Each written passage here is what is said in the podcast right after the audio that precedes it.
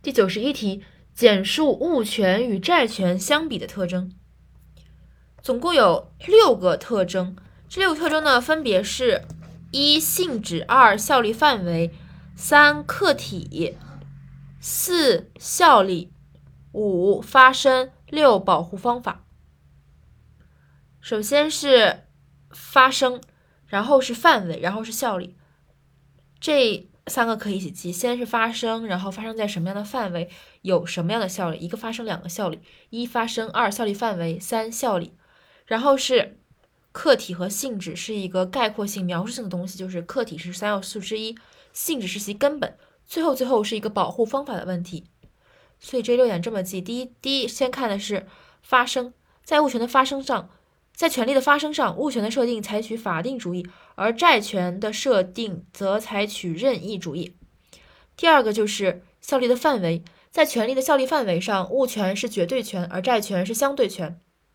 第三点，在效力上，物权具有优先效力、追及效力、排他效力，而债权则没有这些效力，优先、追及、排他。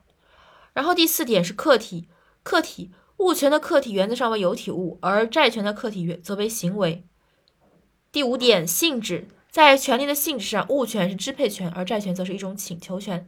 第六点，权利的保护方法上，物权的保护以恢复权利人对物的支配为主要目的，偏重于物上请求权的方法，赔偿损失只仅为补充方法，而债权的保护方法则主要采取赔偿损失的方法。总结一下 这道题，首先，权利的发生，物权采法定主义，债权采任意主义。权利的效力范围，物权是绝对权，债权是相对权。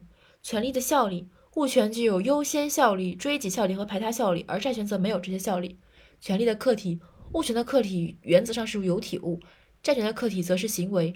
权利的性质，物权是支配权，债权是请求权。权利的保护方法，物权一般以恢复物权人的对物的支配为主要目的，而采采取物上请求权的方法。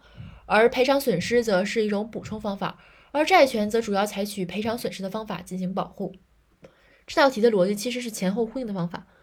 我们这个物权与债权相比的特征，是和第九十一点一题债权的特征相对照的，而第九十一点一题的这个位置呢，就偏向靠后，大概是在 在债权这一章。在合同通则这一章，主要是在第一百八十五页九十一点一起债权的特征。